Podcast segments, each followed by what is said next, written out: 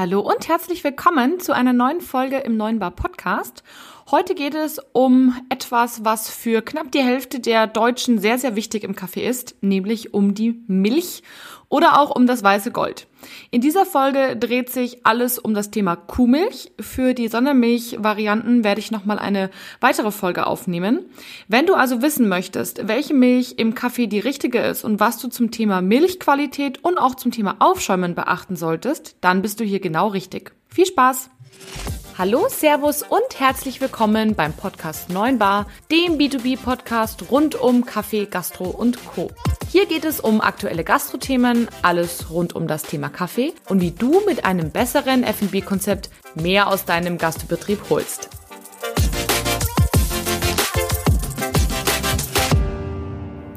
Schön, dass du wieder einschaltest hier im Neuen Bar Podcast. Darüber freue ich mich wirklich total. Die Anzahl der Hörer wächst stetig und stetig. Und ja, wenn ihr eine oder einen kennt, der ein Café, eine Bäckerei, ein Restaurant, ein Hotel besitzt und dieser Podcast vielleicht wertvoll oder hilfreich sein könnte, dann würde ich mich sehr freuen, wenn ihr mich und den Podcast weiterempfehlt. Kommen wir zum Thema. Ähm, das Thema ist tatsächlich etwas, was ich sehr, sehr häufig gefragt werde, sowohl im Podcast als auch im Real Life. Kurz zum Real Life. Mein Name ist Kathi Rittinger. Ich arbeite bei der Kaffeegruppe hier in München im Vertrieb von hochwertigen Profi-Kaffeemaschinen, eben für den Horeca-Markt, also für alle da draußen, die im Hotel, Restaurant, Kaffeebereich tätig sind.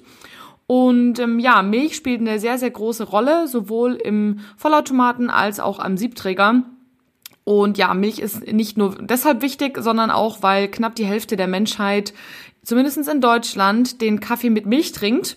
Und da sollte man auf jeden Fall, ja, sich der einen oder anderen Sache, ja, bewusst sein, sag ich mal. In dieser Folge sprechen wir zunächst einmal darüber, ja über die Milchqualität der, der Milch selbst, also nicht im geschäumten, sondern quasi im Rohzustand, auf was man da achten sollte, was besonders gut schäumt, was nicht, etc. pp. Und später gehe ich nochmal kurz auf den ähm, Schäumprozess in Kürze ein, was man da auf jeden Fall falsch machen kann, was dann die beste Milch auch wieder verhunzt. Genau, ich würde sagen, wir legen direkt los mit der Milchqualität im Urzustand. Ich glaube, die häufigste Frage aller Fragen ist, wie viel Prozent Fett soll sie denn haben? 0,5 oder wie auch immer diese Fitmilch heißt. Ich glaube, das ist sogar 0,1. 1,5, also sprich die magere Variante oder Vollfett mit 3,5 oder sogar 3,8. Grundsätzliche Empfehlung von mir, nehmt so viel Fett, wie ihr nehmen könnt. Warum ist das so? Ich vergleiche das immer gern mit der italienischen Küche. Desto mehr Olivenöl, desto leckerer ist das Gericht. Und bei der Milch ist das genauso. Desto mehr Fett, desto mehr Geschmacksstoffe. Und da schmeckt man ganz, ganz deutlich, wenn man jetzt einen Cappuccino mit Vollfett oder mit, ja, ähm, sag ich mal, fettarmer Milch trinkt. Das ist ein riesen, riesen Unterschied. Deshalb meine Empfehlung lautet immer Vollfett. Aber Ganz großes Aber. Sprecht vorher bitte, vor allem wenn ihr einen Vollautomaten besitzt, mit eurem Techniker oder eurem Vertriebler. Denn nicht alle Vollautomaten können Vollfettmilch, ja, soll ich sagen, durchnudeln, also ähm, ja, äh, ausgeben sozusagen und schäumen. Das kann zum Teil die Düsen verstopfen. Bei Thermoplan ist das nicht so, also da kann man wirklich mit jeglichen ähm, Arten der Milch arbeiten. Aber ich weiß, dass andere Vollautomatenhersteller ganz klar davon abraten. Das heißt, vorher auf jeden Fall nachfragen. Am Siebträger hat das überhaupt keinen, also macht das keinen Unterschied. Da könnt ihr sowohl das eine als auch das andere aufschäumen. Das ist an sich, ja, total wurscht. Mit dem Thema Fett kommen wir auch gleich zu einem äh, ja, Mythos. Es ist quasi auch eine Mythos-Kaffeemaschine-Folge gleichzeitig.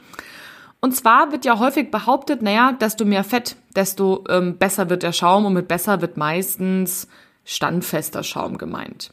Und da muss ich hier gleich ein ganz klares Veto einlegen, ein ganz klares Nein, denn es liegt nicht am Fettgehalt der Milch, ähm, damit man, dass man schäumen kann, sondern tatsächlich am Eiweißgehalt. Und der ist gar nicht so unterschiedlich, wenn man sich Kuhmilch anschaut. Am besten prüft ihr das, indem ihr eure Packung einfach mal umdreht. Da ist doch immer so eine Tabelle drauf mit den Kalorien und ähm, den Kohlenhydraten und so weiter. Und da ist auch der Eiweißgehalt drauf. Und ich habe mal so ein bisschen verglichen. Ähm, die meisten Sorten haben irgendwas zwischen, ja, ich sage jetzt mal 3,2 und 3,4. Und das ist tatsächlich genau in der Range, die man braucht. Also man sagt so, zwischen 3,1 und 3,5 Prozent Eiweiß braucht man, damit man schäumen kann. Und ich habe tatsächlich keine einzige Milch gefunden, die diesen Wert nicht erfüllt hat. Also immer wichtig, wir sprechen in dieser Folge nur über Kuhmilch. Über die Sondermilchdrinks, ähm, sage ich mal, die sprechen wir in einer anderen Folge ein, weil das ist einfach nochmal spezieller. Genau. Also grundsätzlich, wie gesagt, nochmal zusammengefasst, nicht der Fettgehalt ist entscheidend für den Schaum, sondern der Eiweißgehalt und der ist eigentlich so gut wie immer im richtigen Bereich. Könnt ihr aber gerne mal prüfen. Bezüglich der Qualität muss ich gestehen, haben wir sehr große Unterschiede festgestellt. Achtung Werbung, wir bei uns im Showroom benutzen immer 3,5 Prozent von Bergbauernmilch oder auch die 3,8 Prozent von Landliebe. Die funktionieren beide sehr, sehr gut.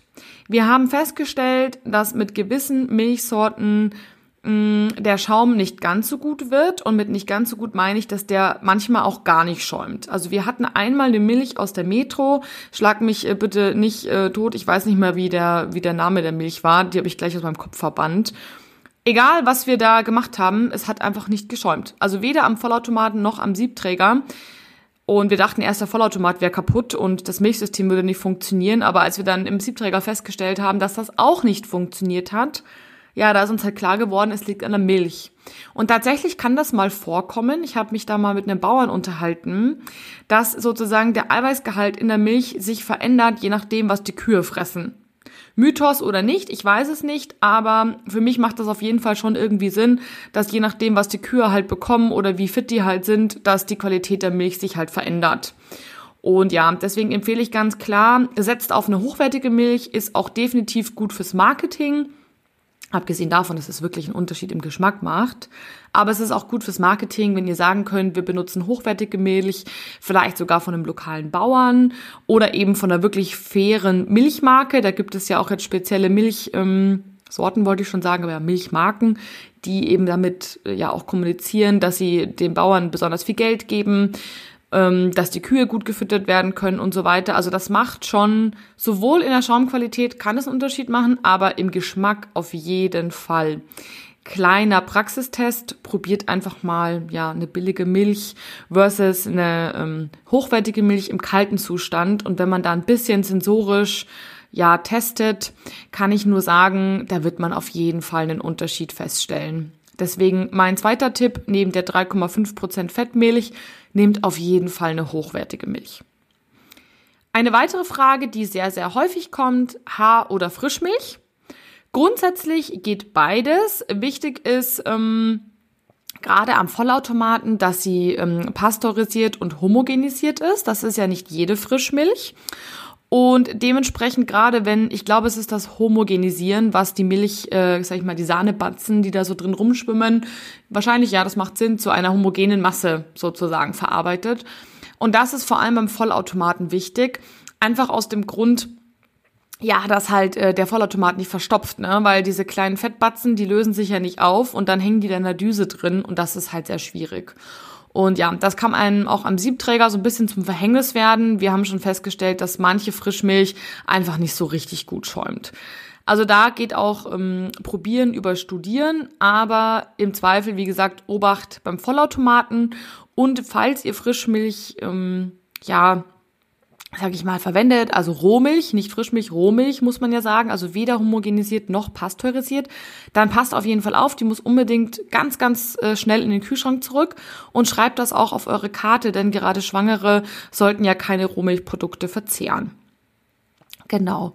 Ähm, ansonsten in der Praxis wird häufig Haarmilch verwendet, einfach aus dem Grund, dass man größere Mengen kaufen kann, die einfach leichter lagern kann und ja, das eben nicht ganz so sensibel ist gegenüber ähm, ja der Qualität, sag ich mal, oder der Haltbarkeit wie eben bei der bei der Rohmilch. Probiert euch da aber gerne mal durch, ob ihr Unterschiede feststellt. Natürlich schmeckt die Milch frisch vom Bauern nochmal ganz speziell. Deswegen ähm, finde ich immer einen ganz guten Kompromiss, eine Milch zu nehmen, die vielleicht aus der Region kommt, die eben ein bisschen mehr kostet, die mehr Fettgehalt hat. Ähm, da kann man, finde ich, einen ganz guten Kompromiss schaffen. Eine Frage, die ab und an auch noch gestellt wird, ist das Thema laktosefreie Milch. Ja, laktosefreie Milch kann man ganz genauso aufschäumen wie auch normale Kuhmilch. Da gibt es überhaupt keinen Unterschied. Also wir haben zumindest überhaupt keinen im, pra Praxisalltag festgestellt. Hm, wer weiß, also falls jetzt jemand Profi-Barista ist, sich das anhört und ähm, da einen Unterschied festgestellt habt, dann schreibt es gerne in die Gruppe. Aber ich sag mal, für den Otto Normal Barista, wir haben keinen Unterschied festgestellt. Da ist es das gleiche mit dem Eiweißgehalt. Auch da in der Regel haben die sogar, habe ich festgestellt, etwas mehr Eiweiß als ähm, ja die normale Kuhmilch sozusagen mit Laktose. Und die gibt's ja auch in zwei verschiedenen Fettstufen. Hier gilt exakt das gleiche, einfach gerne den höheren Fettgehalt nehmen für den Geschmack. Was ich jetzt auf dem Markt immer mehr entdecke, ähm, Mimo, wir sprechen immer noch über den Kuhmilchbereich. Äh, sind sogenannte Barista-Milchsorten. Habe ich in der Metro gefunden, also Kuhmilch Barista-Style sozusagen. Und musste ein bisschen lachen, denn da fallen wir quasi schon, ups, dem nächsten Mythos ähm, einmal über die Füße. Und zwar ähm, der Mythos, dass guter Milchschaum fest sein muss. Und dabei soll sozusagen die sogenannte Barista-Milch helfen, der meist ähm, Eiweiß künstlich noch zugesetzt ähm, wird, sodass der Schaum eben standhafter ist und auch länger bleibt, also nicht quasi zusammenfällt.